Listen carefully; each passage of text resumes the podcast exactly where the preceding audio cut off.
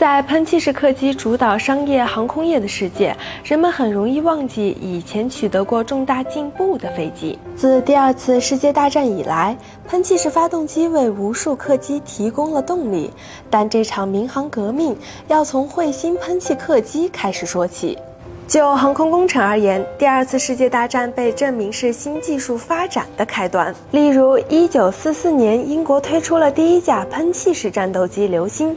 战后，这种技术被用于一种将改变航空史的飞机上——哈维兰彗星飞机。和战后英国的几型客机一样，是布巴拉松委员会的作品。就彗星而言，设计属于委员会制定的四型分类，即配备喷气发动机的一百座高速客机。该设计团队成立于一九四六年，但由于设计新颖、技术先进，需要数十年的时间开发。最终，彗星飞机在一九四九年七月二十七号首飞，历时三十一分钟。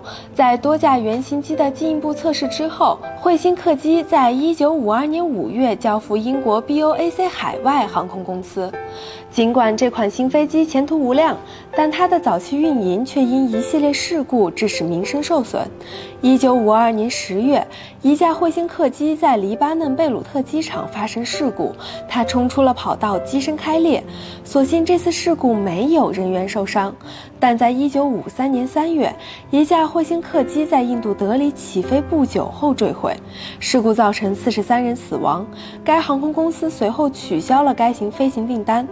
而事故起因是由于金属疲劳和结构失效导致的。